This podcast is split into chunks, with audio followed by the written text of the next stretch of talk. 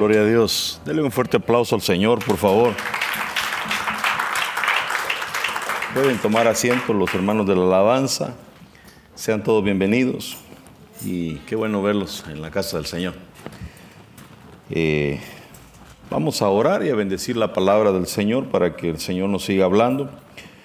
Eh, nada más le voy a pedir que incline su rostro y que podamos orar juntos y bendigamos este pan que el Señor tiene para nosotros. ¿Qué le parece? Oremos, Señor Jesús.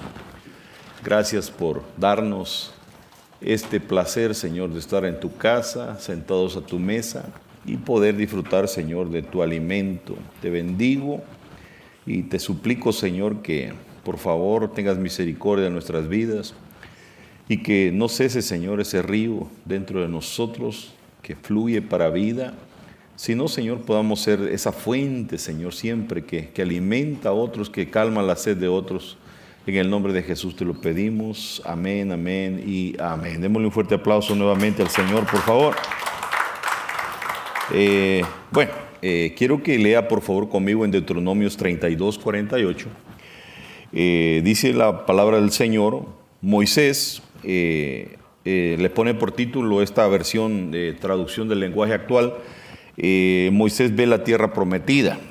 Eh, en ese mismo día, y fíjese que interesante, porque a eso lo, realmente a eso lo llevó el Señor a este monte. Dice, ese mismo día, Dios le ordenó a Moisés, quiero que vayas a la región montañosa de Abarín y que subas al monte Nebo, que fíjese que Abarín significa más allá. Eso es lo que el Señor le estaba diciendo a Moisés, yo quiero que vayas más allá. Eh, Nebo significa profeta, que está en el territorio de Moab, que yo no sé si usted se recuerda, pero Moab era un hijo incestuoso de Lot. Si se recuerda, que nació de sus hijas. Eh, frente a la ciudad de Jericó, que es Jericó es ciudad de luna dentro de algunos significados, desde ahí podrás admirar el territorio de Canaán que voy a darle a los israelitas. Ahí en el monte Nebo morirás y serás enterrado como fue enterrado tu hermano Aarón cuando murió en el monte Or. Fíjese, pues le está diciendo a Moisés, quiero que subas al monte Nebo y ahí vas a morir. si a usted le dice el Señor, quiero que subas al monte porque ahí te voy a matar. Porque prácticamente eso es lo que iba a pasar, ¿verdad? El Señor lo iba a hacer, eh, eh, lo le iba a enseñar la tierra prometida, pero ahí lo iba a matar y lo mató. Ahora la pregunta es por qué lo mató y mire qué obediencia de, este hombre que sabiendo que se iba a morir se fue y subió. Vaya. Pero ¿por qué? Mire lo que dice, tanto Aarón como tú me desobedecieron en Cádiz, cuando estaban junto al manantial de Meribá, que está en el desierto de Sin. Fíjense, eh, estaban en una ciudad, eh, me desobedecieron en Cádiz, cuando estaban junto al manantial de Meribá. Fíjense, a, la orilla de un manantial estaban. Diga conmigo, a la orilla de un manantial. Delante de todos los israelitas me faltaron al respeto. ¿Quiénes? Aarón y su hermano, Moisés. Pero fíjense que, eh, mire pues este, este manantial en donde ellos estaban. ¿Y qué fue lo que pasó? Porque ahora el Señor ya no están ahí, ahora están eh, ya para entrar a la tierra prometida, Aarón ya está muerto, pero a Moisés se la habían guardado. Porque a veces nosotros decimos, bueno, yo ya estoy en las cosas del Señor, ya soy una nueva criatura, las cosas viejas pasaron y aquí todas son hechas nuevas. ¿Cuántos aceptan eso? Pero cuando ya somos hijos de Dios, a nosotros nos perdonaron eh, nos perdonaron eh, nuestra vieja manera de vivir, nuestros pecados antiguos. Y ahora somos una nueva criatura. Yo le pregunto a usted, ahora que usted es una nueva criatura, desde el día en que usted fue salvo, de ahí para acá, ¿ha pecado o no ha pecado? Ahora, fíjese que cuando el Señor dice, eh, hablarle al corazón de ella, de la iglesia, que dice, yo pagaré el doble por sus pecados. ¿Cuántos lo han oído? Es porque el Señor paga el doble por nuestros pecados. Pero yo no había entendido esto, eh, sino que eh, pude entender esto cuando no lo explicó mi apóstol, pero lo, mencionó. Y yo pude ver esto, que es que Él paga por los pecados del viejo hombre, pero también paga por los pecados que cometemos ahora que somos nuevas criaturas. Por eso paga el doble. Ahora, eh, viene y, a Moisés se la guardaron esa. A Aarón no lo perdonaron, lo mataron. Pero a Moisés se la guardaron. imagínense, ¿cuántos pecados no tendremos muchas veces nosotros acumulados? Y que Dios quiere perdonarnos, pero nosotros no hemos buscado el arrepentirnos de ellos, sino que los, hemos dejado ahí como en un baúl. Y, la Biblia dice que Dios no toma por inocente al, pecador, pero sí quiere perdonarlo, pero quiere que nosotros nos arrepintamos y vengamos y le digamos, Señor, yo quiero que me perdones. Yo quiero buscar, Señor, este consuelo, este alivio. Eh, yo quiero quitarme estas cargas. Por eso la Biblia dice, ven a mí los que están cargados y cansados, que yo los voy a hacer descansar. Entonces a veces vamos como acumulando, acumulando, acumulando, pero Dios quiere que nos limpiemos, hombre. O sea, no, no quiere que seamos ese tipo de personas que vamos como acumulando, acumulando, porque no nos conviene nos enfermamos espiritualmente, aún físicamente, el acumular cosas, el guardar cosas, no nos conviene. No nos conviene, no sirve de nada. Ahora, Dios quiere, entonces Moisés tenía guardado algunas cositas que el Señor le iba anotando. Y ahora cuando lo tiene en el monte, le muestra la tierra prometida y le dice, mira, esa tierra es donde yo te iba a meter, pero mira, acordate, Acordate lo que ustedes hicieron cuando estaban a la orilla del manantial, que estaba en el desierto. Fíjense, en el, en, el manantial que se llama el manantial de Meribá. Ahorita vamos a ver qué significa esa palabra. Pero fíjese, cuando estaban junto al manantial de Meribá, que está en el desierto de Sin, delante de todos los israelitas me faltaron al respeto. Ellos a Dios y delante del pueblo. Por eso no te dejaré entrar en el territorio que les prometí y solo podrás verlo de lejos. Imagínense qué triste, eh, ha de haber sido como una, hermano, perdón, ha de haber sido como una especie de martirio, ¿o no? El poder ver la tierra prometida y que te digan, mírala, pero no vas a entrar. Que te digan, mire, mire esto, esto pudo haber sido suyo, pero no fue. Como una persona que dice que murió y fue al cielo y vio eh, unas bodegas inmensas donde habían cosas que se les iban, bendiciones que se les iban a dar a los hijos de Dios, pero ellos nunca las reclamaron. Y que le vengan a decir a uno, imagínense a alguien que va, fíjate que vi un montón de cosas que tenían para ti y tú nunca las reclamaste. Pudiste haber sido rico, pudiste haber sido algo y no, pero no quisiste echarle ganas. Entonces a Moisés le dice, mira la tierra, mírala nomás. Esto iba a ser para ti, ibas a entrar y a deleitarte ahí, pero como me fallaste, me faltaste el respeto, no vas a entrar. Y lo mató. Alguien podrá decir que malo Dios. ¿Sabe que hay, hay ocasiones que el Señor prefiere llevarse a las personas? El Señor a veces se lleva a sus hijos antes de tiempo porque prefiere llevárselos a que se pierdan, porque algunos como que ya van en un camino sin regreso, y el Señor dice, mejor lo mato. Y podrá oírse bien esto, bien eh, grosero, pero así es. Como aquel hombre de, Primera de Corintios que Pablo dice, al tal ya lo entregué a Satanás. Yo ya lo entregué. Porque ese está pecando, este está peor que los del mundo, dice, se estaba metiendo con la madrastra. Yo ya lo entregué. Para que, dice, aunque, aunque su cuerpo se pierda, aunque se muera este, su alma se salve. Dice que interesante. Y en la segunda carta ya lo perdonaron ellos y le dice al que ustedes perdonaron, pues yo también lo perdono. Pero fíjese, cómo, cómo el Señor le saca los trapitos al sol, como decimos nosotros, ¿va? Y a nadie le gusta, hermano. Pero lo interesante es que estaban a la orilla de un manantial. Mire lo que dicen otras versiones. ¿Está, conmigo?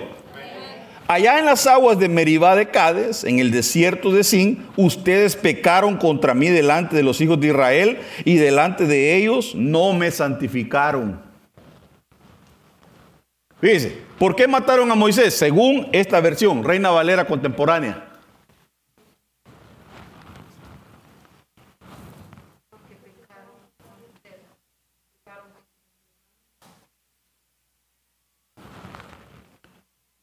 Porque delante del pueblo no lo santificaron.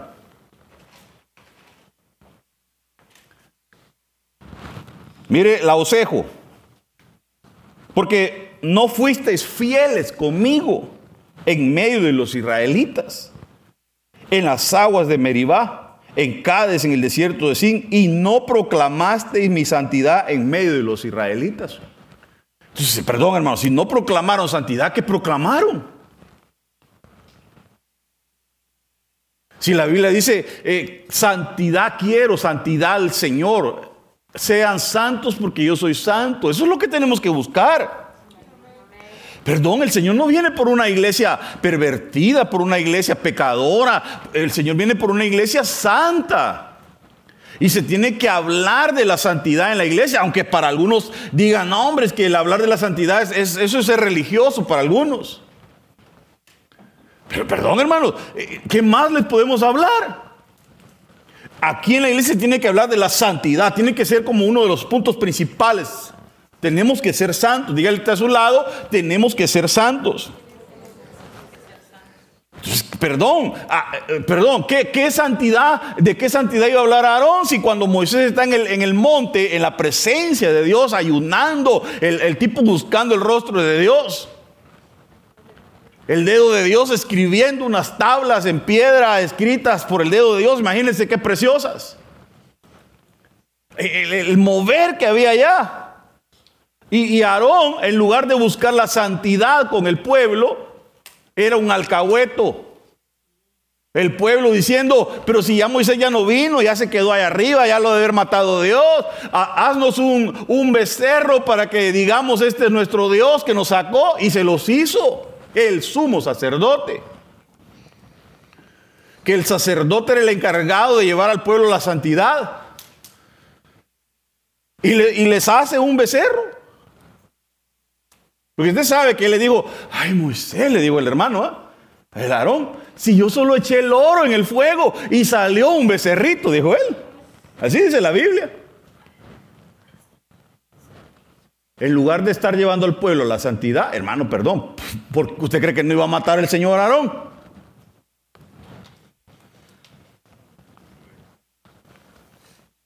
Y ahora dice, ustedes no fueron fieles. O sea que, perdón hermano, uno tiene que ser fiel al Señor. Dice, ni proclamaron santidad. la proclama tiene que ser una proclama de santidad. Miren lo que dice Biblia al día. Está aquí. Esto será así porque a la... O sea, que te voy a matar, pues. No te voy a dejar entrar, vas a ver la tierra y te voy a matar. ¿Por qué? Esto va a ser así porque eh, a la vista de todos los israelitas, vosotros dos, dos me fuisteis infieles en las aguas de Meribá de Cabes, en el desierto de Sin, y no honrasteis mi santidad. No honraron la santidad de Dios. Avancemos. Mire esta Biblia, eh, esta otra. Biblia de las Américas. Porque desconfiaron de mí ante los israelitas en las... Oiga, ¿qué hicieron?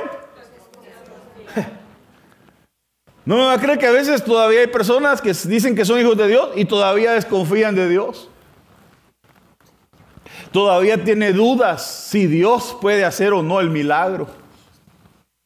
Si Dios puede o no cambiarlo. Perdón hermano, no desconfíe de Dios. Dígale está a su lado, no desconfíe de Dios. La obra que Él ha comenzado, Él la va a terminar. Claro que al tiempo de Él, no a tu tiempo. Pero la va a hacer. Si Él ha dicho, lo va a hacer.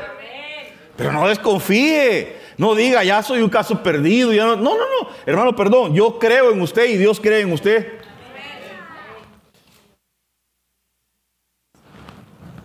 No desconfíe. Ustedes desconfiaron. Y porque no reconocieron mi santidad en medio de los israelitas, les dice, mire esta otra versión, porque os portasteis mal conmigo Pero usted bien, bien portado. ¿eh? El tema de hoy es causas por las que Dios te puede matar. Ah, no, no, no. Imagínense. Por no ser fiel, lo mataron. ¿Qué tema? No, no, no se llama así el tema. El tema se llama el pastoreo. Porque desconfiaron, por eso los te, voy a matar, le dice el Señor. Porque te portaste mal. Ah, ya no calificamos, hermano. Mire esta otra. Por cuanto prevaricasteis contra mí, contra mí en medio de los hijos de Israel, allá en las aguas de, del- aguas de la contradicción. ¿Cómo se llama entonces el manantial? El manantial era el, el manantial de la contradicción.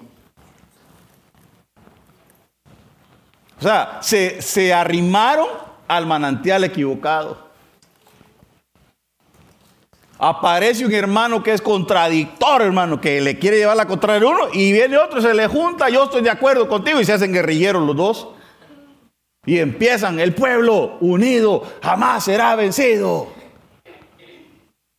Manan- te arrimaste al manantial de la contradicción. Porque a veces yo no, yo no entiendo por qué la- las ovejas no pueden entender que al que lo pusieron al frente es el encargado de tomar las decisiones. Y si él llega a tomar malas decisiones, pues a él lo van a juzgar. El otro va a ser tomado por inocente si es obediente. Solo, es que a veces la oveja solo quiere ir por pasos verdes y no quiere ir por el desierto. ¿Y qué si Dios nos está llevando por el desierto? Porque dice, la llevaré al desierto para hablarle a su corazón. Moisés, para encontrarse con la presencia de Dios, tuvo que cruzar con las ovejas por el desierto. Y ahí iban las ovejas, calladitas, siguiendo al pastor. En el desierto no hay zacate, hermano.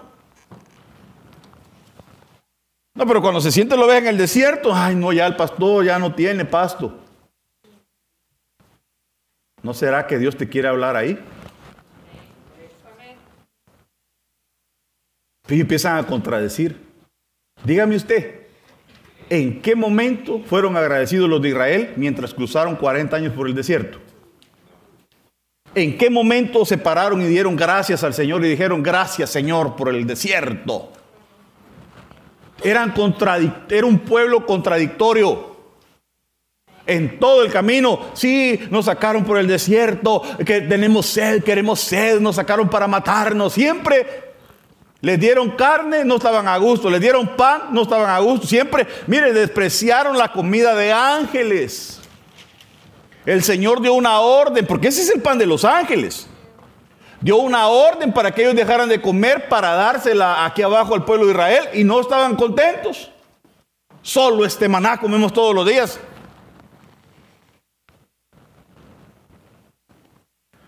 Eh, ya estudiando el maná un poquito, dicen que algunos escritores dicen que el maná podía tener el sabor dependiendo de lo que la persona quería. O sea que si a usted se le antojaba pescado, el maná sabía como a pescado. Estaba, estaba chilero así, ¿verdad? Estaba rico o no. Que usted diga, bueno, ese me antoja un salmón, agarraba el primero y sabía al salmón. Pero ¿por qué a veces somos contradictorios, hermano? Perdón, dígale a su lado, no te juntes en, en ese manantial. No llegues a ese manantial. No bebas de esa agua de la contradicción. Eh, avancemos. Otra versión, por cuanto prevaricasteis contra mí, eh, contra mí en medio de los hijos de Israel, allá en las aguas de la contradicción, en Cádiz, en el desierto de Sin, por no haberme honrado como debías entre los hijos de Israel. Entonces, ese es el manantial. Ese es el manantial de la con- diga conmigo no a la contradicción. Hay gente que como le encanta llevar la contraria, hermano. Hay hijos, hay hijos que les encanta llevar la contraria a los papás solo por molestarlos. Y hacen enojar al papá, hermano. Bueno, solo los que son papás entienden eso. ¿eh? Y los que son hijos. Entonces, no, no te juntes en ese, no, no llegues a esa agua. Ahora, por favor, pasemos a otra, porque tenemos que avanzar en este tema. Deuteronomios 33, 8. A la tribu de Leví, ¿quiénes son los de Leví? Exacto, la alabanza. En ese tiempo eh, Leví era la alabanza. Acuérdense que a Leví se dieron, eh, le dieron dos funciones. Era la alabanza y ellos llevaban el sacerdocio. Después la alabanza se la dieron a Judá. Pero fíjese que eh, entonces a este sacerdote, al sacerdocio le dijeron, a la tribu de Leví le dijo, oiga, Dios discutió con los israelitas y los puso a prueba en en Masá, junto al manantial de... ¿Qué era Meribá?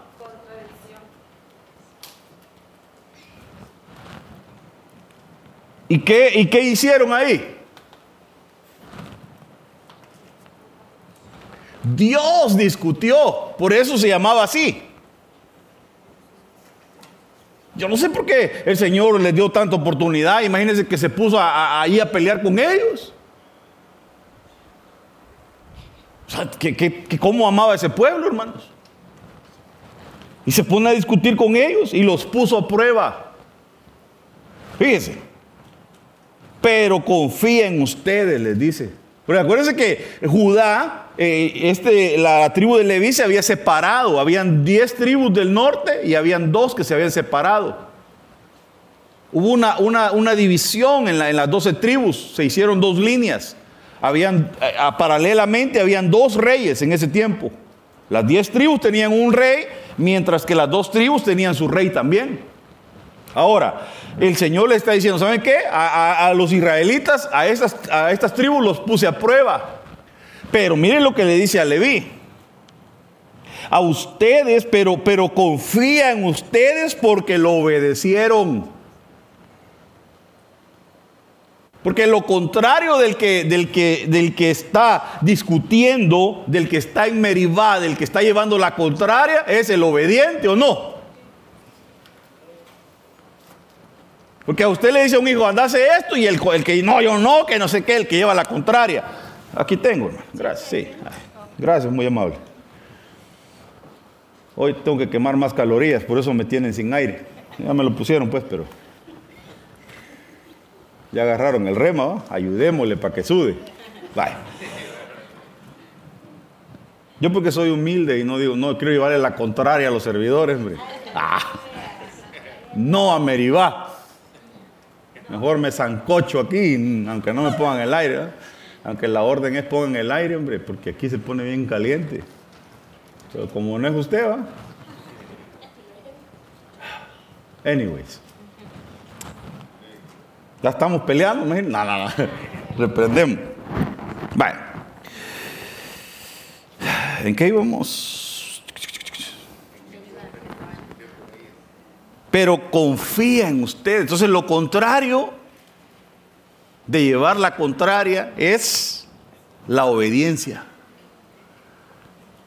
Y fíjense que el Señor con los, con los obedientes tiene una relación diferente, confía en ellos.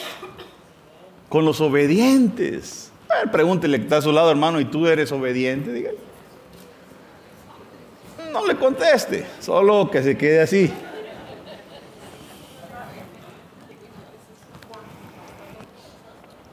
Pero, pero por favor, sigamos. Sigamos. ¿Qué dice?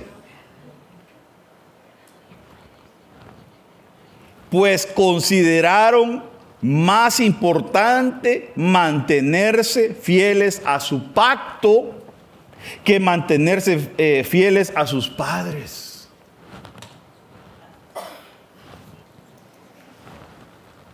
Oiga, lo que hicieron estos. Porque mire, yo le voy a dar de tarea que lea la historia.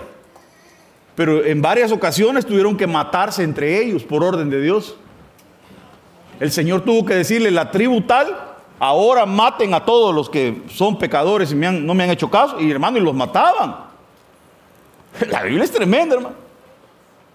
Y aquí yo me imagino que los pusieron a matarse y prefirieron el ser obedientes a Dios y guardar el pacto que a sus padres. miren lo que más dice. Prefirieron mantenerse fieles al pacto que mantenerse fieles a sus padres, a sus hermanos o a sus hijos. Ay, no, es que, es que mi niño no quiere hacer esto y, se mantiene fiel a su hijo en vez de a Dios.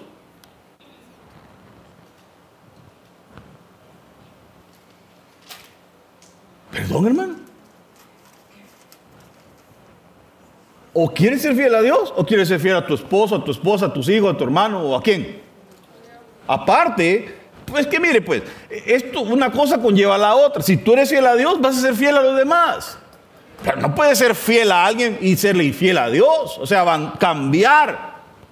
Cambiar a Dios por un hombre, por una mujer, por un hijo, por un trabajo, no puede. Perdón, hermano, está fuera de la línea del orden. Busca primeramente el reino de Dios, busca primero el que tiene al Hijo, el que tiene a Cristo, lo va a tener todo. Pero a veces se pierde el orden, el, eh, como que no computa el cerebro, ¿eh? como que no entiende que el Señor despierte nuestro, nuestro espíritu para entender eso que primero estos prefirieron al Señor primero. Entonces les dice, ustedes prefirieron ser fieles al pacto de Dios que mantenerse fieles a sus padres, a sus hermanos o a sus hijos. Por eso Dios los, les entregó el Urín y el Tumín. Y alguien va a decir, pastor, entonces si soy fiel al Señor, me van a dar el Urín y el Tumín. Pues averigüe qué es. Porque eso lo tenían los sacerdotes. Y cuando se quería averiguar algo, se usaban. Era como, esto viene a ser ahora como los dones proféticos. Por eso se le llamaba, como a Samuel se le llamaba el vidente. Que la gente eh, eh, lo miraba y decía, este puede ver el futuro. Pero porque el Señor les había entregado el urín y el tumín. Busquen la Biblia las veces que se usan, el tumín o el urín, y va a ver usted las cosas que pasan. ¿Ya lo anotó? No, solo. Ah, pero cuando a su hijo le dejan tareas, ¿cómo está usted? ¿Ya hiciste la tarea? No vas a ver tele si no haces la tarea primero. No vas a jugar. Termina la tarea. Ah, ya va a ver, voy a poner a sus niños a que le revise la tarea a usted. Porque yo muchas veces les dejo la tarea y usted no la hace. Ay, pastor, no hay por dónde leer la Biblia. Pues vaya a buscar Urín y Tumín. En una concordancia, en Google, en el Safari, lo que usted quiera, en Google abra ese buscador y póngale concordancia electrónica si quiere. Si usted dice yo no tengo instalado, pues búsquelo online concordancia electrónica le ponga y le va a aparecer una cosita ahí con una lupa y ahí le pone urín y le da a buscar y le va a salir las veces que, está. Está fácil. Lo que pasa es que a veces no queremos hacer la tarea. Ah, pero buscar en el Facebook qué buenos son a veces. Ahorita lo encuentro, le dice, ah, dame el nombre. Y se lo, se lo hay, hermano. Vaya. Pero dejemos de hablar mal de los hermanos, pues. Por eso se los entregó, les dice. Y los nombró sus sacerdotes. Les dieron el sacerdocio porque eran fieles. Es que, ¿por qué usted cree que la Biblia dice que el enviado fiel es medicina, lleva medicina? Porque no se puede enviar a alguien que es infiel, hermanos. El sacerdocio se le da a los fieles, no a los infieles. Porque ¿cómo va el Señor a darle un sacerdocio a un infiel? De repente, hermano, perdón, se va, se va a descarrear. Por eso la fidelidad te lleva a, dar ese fruto, a que te entreguen un ministerio. Bueno, gracias por su amén.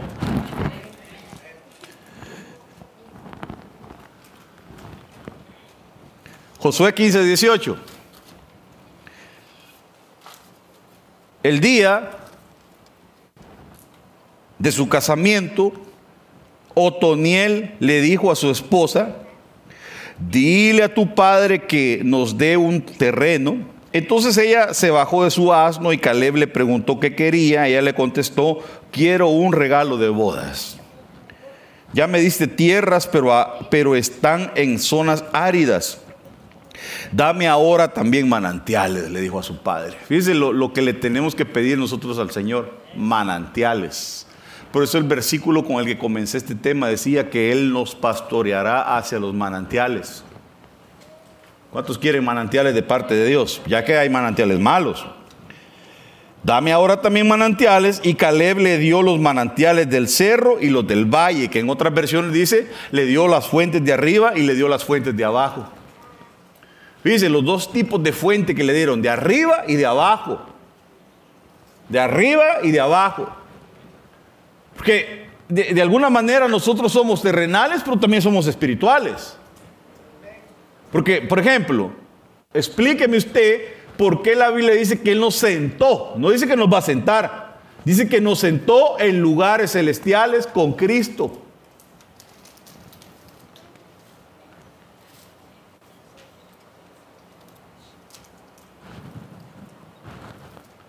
El Señor te quiere dar las fuentes, los manantiales de arriba y los manantiales de abajo. Te quiere bendecir aquí abajo, pero te quiere bendecir allá arriba. Porque qué triste que alguien luche por la bendición de aquí abajo y un día se muera y arriba no tenga nada. ¿Dónde va a vivir la eternidad? Aquí puedes vivir tus 80, 100 años si quieres, pero, pero te vas a morir y se, y se va a quedar todo. Pero ¿y qué tal con tu tesoro? ¿Acaso en vano dice la Biblia, no hagáis tesoros en la tierra donde el orín y la polía corrompen, hagan tesoros en el cielo? Dice, ¿por qué cree que hay tanta sabiduría en ese versículo? Porque la gente dice, hay más tiempo que vida, dicen ellos. Mentiras. Hay más vida que tiempo, porque la vida es eterna, la que nosotros tenemos, porque tenemos a Cristo, que es la vida. El tiempo se va a acabar. Porque el tiempo cronos está regido por el sol y la luna, las estrellas, lo que usted quiera, y un día van a desaparecer. Y se va a acabar el tiempo. Pero nosotros vamos a vivir en la vida. O sea, hay más vida que tiempo. Prefiero tener mi tesoro ahí arriba y no aquí abajo. Aunque también quiero aquí abajo. ¿O no? Pero no me voy a enfocar solo aquí abajo. Por eso es que como la doctrina de la prosperidad no está correcta, hermano. Están poniendo al pueblo con la cabeza hacia abajo, viendo en la tierra y solo buscando la prosperidad de la tierra y no buscando la prosperidad del cielo. Y la Biblia dice que ella pidió las fuentes de abajo, pero también las de arriba. Que el Señor te dé las fuentes de arriba también, hermano. Que te prospere en esta tierra, pero que te prospere en el cielo. ¿Cuántos quieren esos manantiales?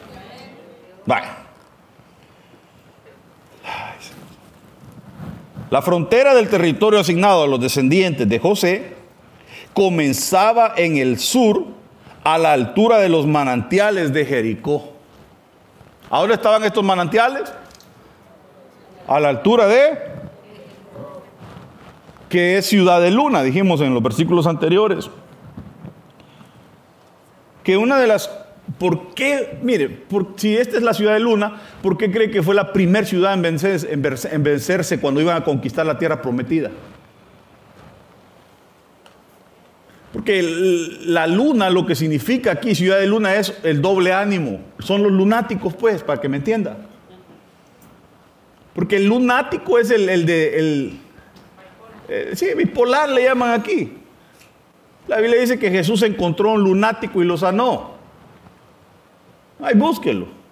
Por si usted no creía en los lunáticos, pero, pero sí existen los lunáticos. Son los bipolares.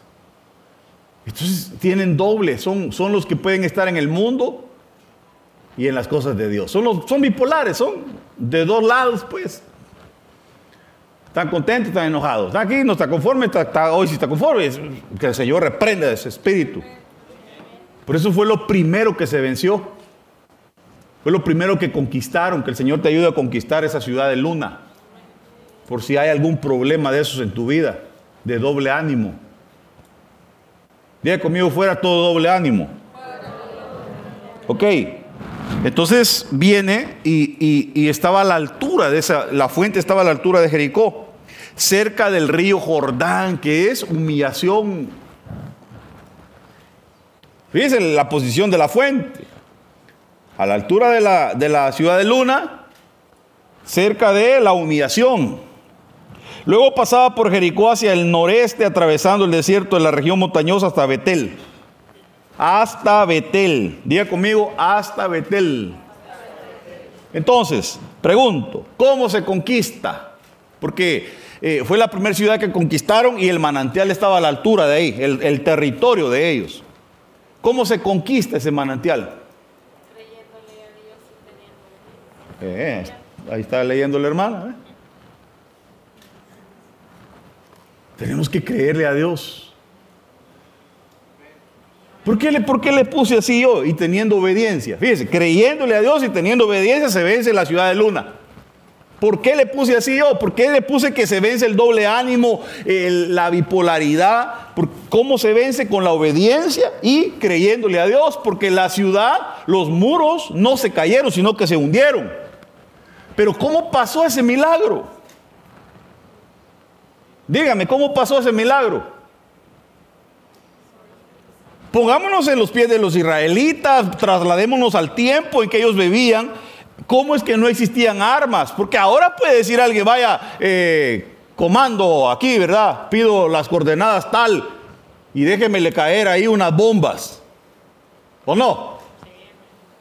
Y le da las coordenadas y pasa un dron, ni siquiera un avión, y lo hace pedazo, la conquista si quieren.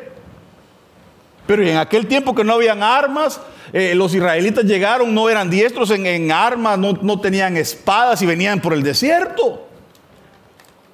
Sin bienes, nada, solo el oro que traían. Que un poco ya se lo habían comido, ¿se acuerda que lo fundieron y se lo, se molió y se lo dio?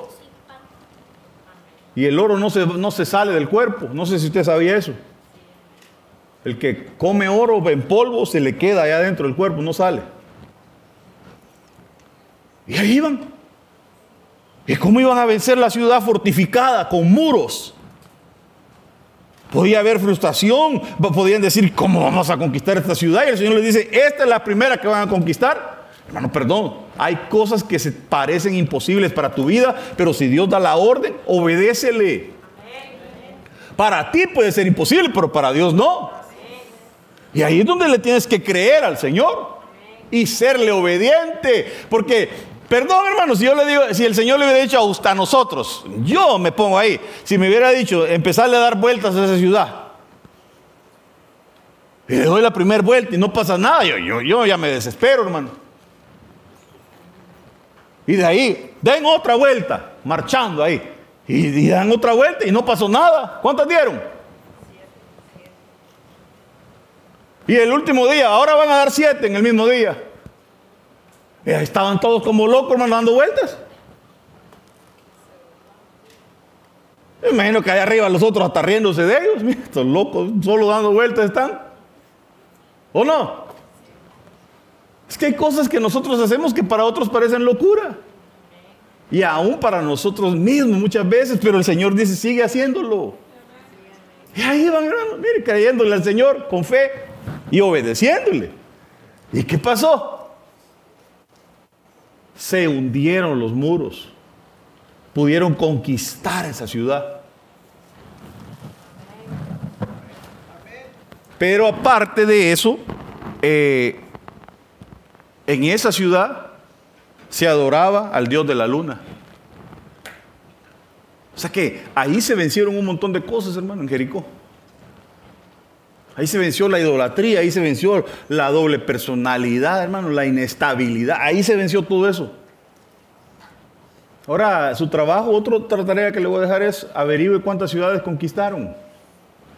¿Y qué significa cada uno de ellos? Porque cada ciudad que conquistaron son áreas del alma que tenemos que conquistar. Ahí le sale un tema inmenso, hermano. Son más de 30 para que usted sepa. Y cada una de esas ciudades son áreas del alma es un tema del alma que tenemos que conquistar. Y la primera fue la doble personalidad, la bipolaridad, el doble ánimo. Bueno, ya, ya notó.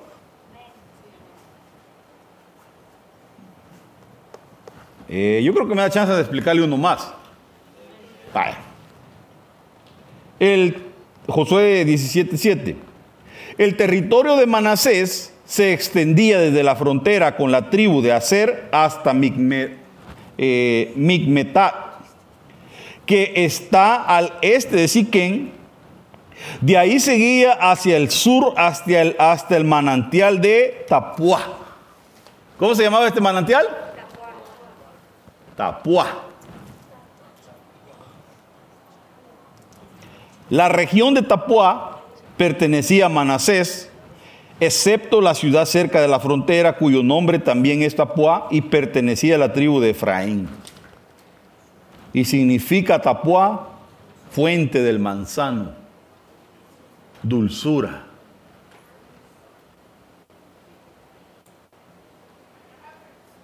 O sea, qué rico, hermano, que el Señor diga, te voy, te voy a llevar a la fuente Tapuá, a la fuente de la dulzura. Hmm. Muchos necesitamos, hermano.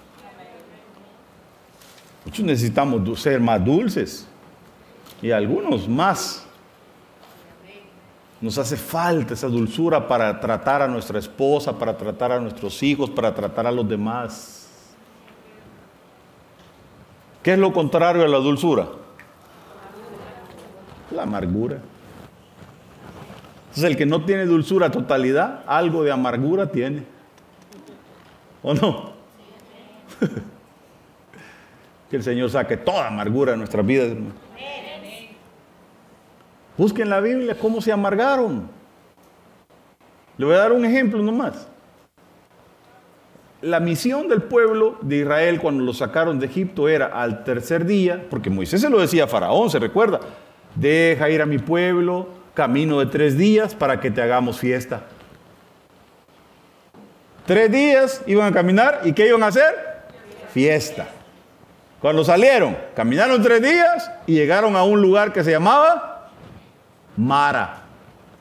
O que le pusieron Mara más bien, porque las aguas eran amargas y el pueblo se amargó ahí, dice la Biblia. O sea, en lugar de hacer fiesta, hicieron, se amargaron. ¿No le ha pasado que usted planea hacer algo y termina amargándose? Planea algo con sus hijos y terminan peleando y amargándose y se le arruina su viaje, se le arruina su paseo en el parque. Sale a comer con la esposa y terminan peleando y ya ni él ni comió. Porque ibas a algo y la amargura se interpuso. Pero el Señor te dice hoy, te quiero llevar a una fuente que se llama dulzura. Mire, yo estoy trabajando en eso y usted tal vez no, hermano. Y aunque usted diga, qué barbaridad, el pastor que me tocó, mire, está trabajando. Estoy trabajando, hermano. Estoy trabajando con mi paciencia, estoy eh, trabajando con no enojarme. A veces tengo a alguien trabajando y me hace algo y yo me dan ganas de enojarme, hermano. Y yo me, acuerdo, soy pastor, eh, Señor, estoy trabajando con la, con la paciencia, estoy trabajando con no amargarme. Entonces, no, no hay problema, le digo yo, pero por dentro, sí. Está bien, lo, arreglamos, lo volvemos a hacer, le digo yo. Pero estoy trabajando. Pero hay gente que no logra, hermano, y revienta. Hermano, que el Señor nos ayude. Necesitamos ese manantial. ¿Cuántos necesitan ese manantial? Imagínense si hoy eh, al orar al final tú le dijeras al Señor dentro de dos minutos y medio, le dijera, Señor, dame el manantial de la dulzura. Y que, y que agarres agüita de ahí y que tomes. Así, por fe, espiritualmente, creyéndolo. Que diga, Señor, yo quiero de esta agua que me endulce la vida. Porque a veces, no sé si a usted le ha pasado, pero sale alguien que es sarcástico que le dice, vaya, toma un dulcito para que te endulce la vida. Ahí le están diciendo, sos un amargado. Y usted incontento, lo ay, gracias, no, te están diciendo amargado. Pero eso yo no como dulces. Ni me gusta que me regalen dulces cuando me ofrecen dulces. No, gracias, les digo, porque siento que me están diciendo que estoy amargado.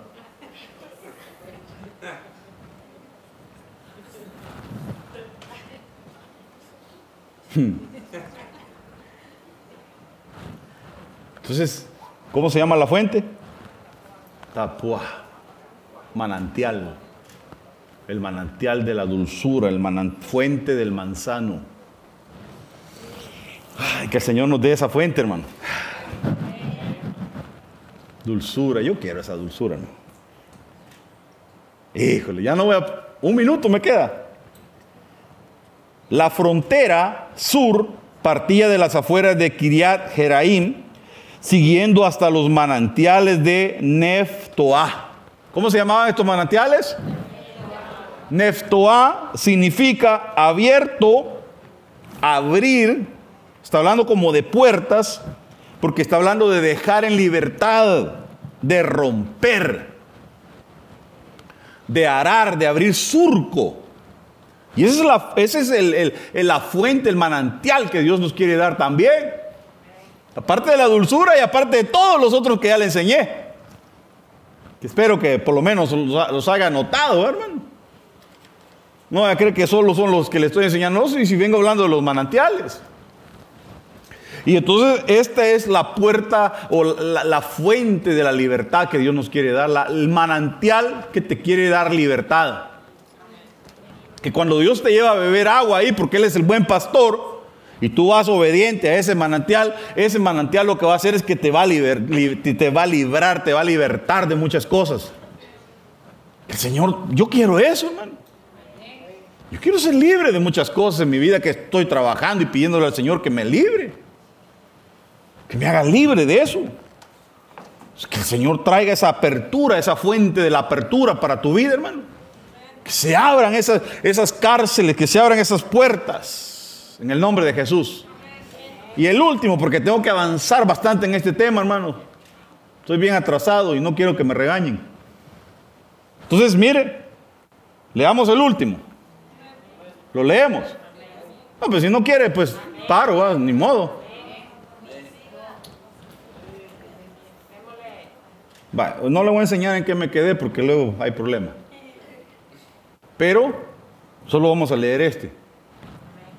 Y ya se acuerda usted del número 70, ¿qué significa, verdad? Ya se le olvidó. 70, Ayin, que es un ojo, ¿se acuerda?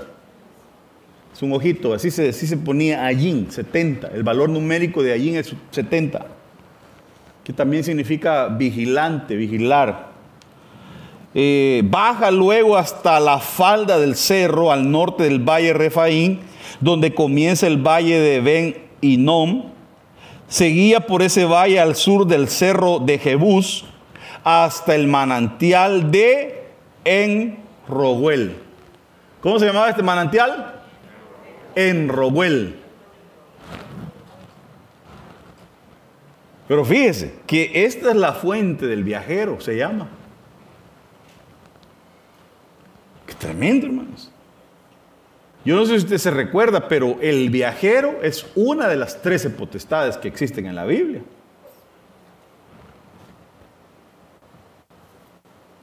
El viajero, no el viejero, ¿ah? ese es otro. Ese no vino hoy, el viajero. Pero aquí dice el viajero. Vaya, porque eso, eso es lo que significa. Y solo le voy a leer este versículo como referencia para, para, que vea usted y le voy a poner las 13 potestades si quiere, como un extra nomás, pero porque no voy a explicar las potestades tampoco. No sé si ya lo hemos hecho o en doctrina lo va a ver, pero bueno.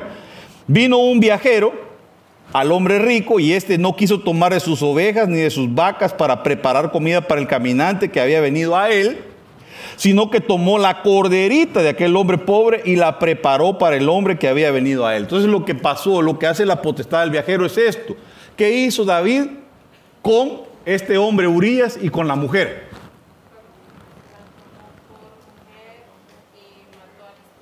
tenía tantas mujeres, él podía tener un harén, podía tener las mujeres que quisiera, pero él quería la mujer de Urias. Lo prohibido, lo que no tenía que agarrar. Y no solamente se la quitó, la dejó embarazada y luego lo mandó a matar. Qué bueno, ahí le abrió la puerta al viajero. Y cuando llega Natán, lo que le dice es, Vino un viajero, o sea que vino la potestad a visitarlo. Cuidado con la potestad del viajero, no le abras la puerta.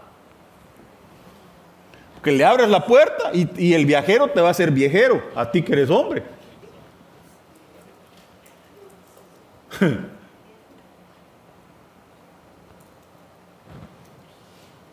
le abrió la puerta porque se quedó ocioso, porque tenía que andar como rey peleando. Era el tiempo en que los reyes salían a la guerra, dice la Biblia, pero él estaba ahí en el palacio, en su bata, hermano, saliendo tarde, levantándose ahí, ah, como a las 11 de la mañana, hermano. Mientras todos peleando allá, él ahí, ah, y vio a la mujer, ahí se le apareció el, el, el viajero. Qué terrible potestad, hermano. Es una potestad que destruye matrimonios, destruye casas. Le fue feo, le fue mal a David, hermanos. ¿Sí quedó claro? Eh? Porque la fuente es así, se llama. El manantial ese. El manantial del viajero, dice un diccionario. Aparte que es, el, es Allín, que es el, el del Dios vivo, el Dios que lo ve. Porque Dios ve todo, hermano por muy escondido que tengas tu pecado, el Señor lo ve. Bueno, entonces ahí están las tres potestades y ahí se lo dejo en la pantalla y, póngase de pie. No lo voy a quitar, ahí si le quiere tomar foto, pues. Pero que el Señor nos ayude, hermanos. Oremos. Y tal vez dentro de lo que he mencionado, algo, algo Dios te ha hablado y tú lo quieres pedir hoy. Amén. ¿Qué te parece si te pones de pie entonces, inclinas tu rostro y oramos al Señor, Padre amado, suplicamos que nos ayude, Señor. Tú que eres el buen pastor, Señor, te suplico que nos lleves, Señor, hacia esos manantiales. Guíanos, Señor, a esos manantiales que tú tienes para nosotros. Que si dice tu palabra, Señor, que tú nos guiarás a esos manantiales. Ministra, Señor, en nuestras vidas esa dulzura. Y no permita, Señor, que la amargura, que no llegue, Señor, a nuestras vidas la traición, el doble ánimo. Ayúdanos, ayúdanos, Señor, a ser obedientes. Mi vida, Señor, te necesita, mi alma te necesita, Señor.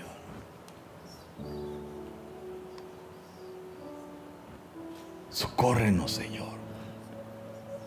Escucha el clamor de nuestra alma. Que muchas veces nuestra alma clama, como dice el salmista, mi alma clama, Señor, por ti. Que es un clamor interno que muchas veces no se manifiesta, pero que está ahí adentro clamando. Como el siervo clama por las aguas. Así clama mi alma, Señor, por ti. Haz que sus manantiales broten, Señor, para nuestras, nuestra alma, nuestra, nuestra, eh, nuestro ser integral, Señor Jesús.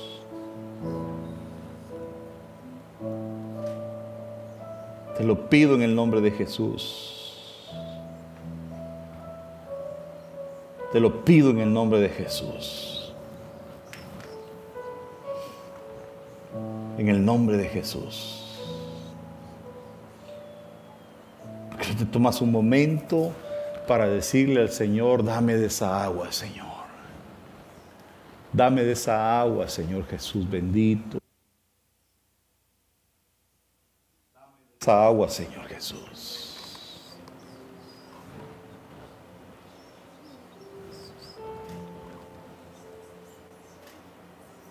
Danos de esa agua, Señor Jesús.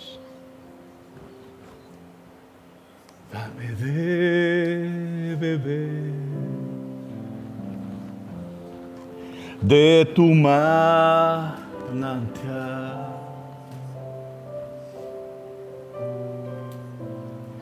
Dame de beber.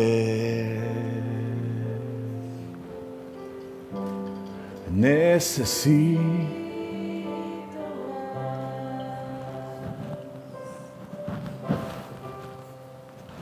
Dame de beber, dile, de tu manantial, Señor.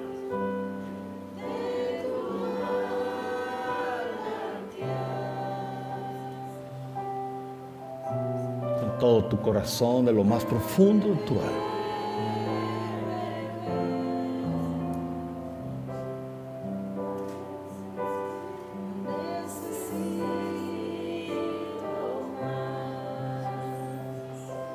Última vez decimos todos, dame de beber de tu manantial, de tu manantial.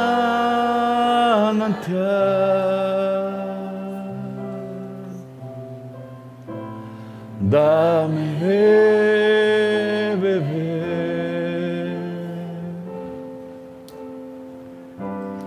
Necesito más. Señor, te suplico, Padre amado, que sigas obrando en nuestras vidas. Y que puedas terminar la obra que has comenzado, Señor, en nosotros. Sigue obrando, Señor.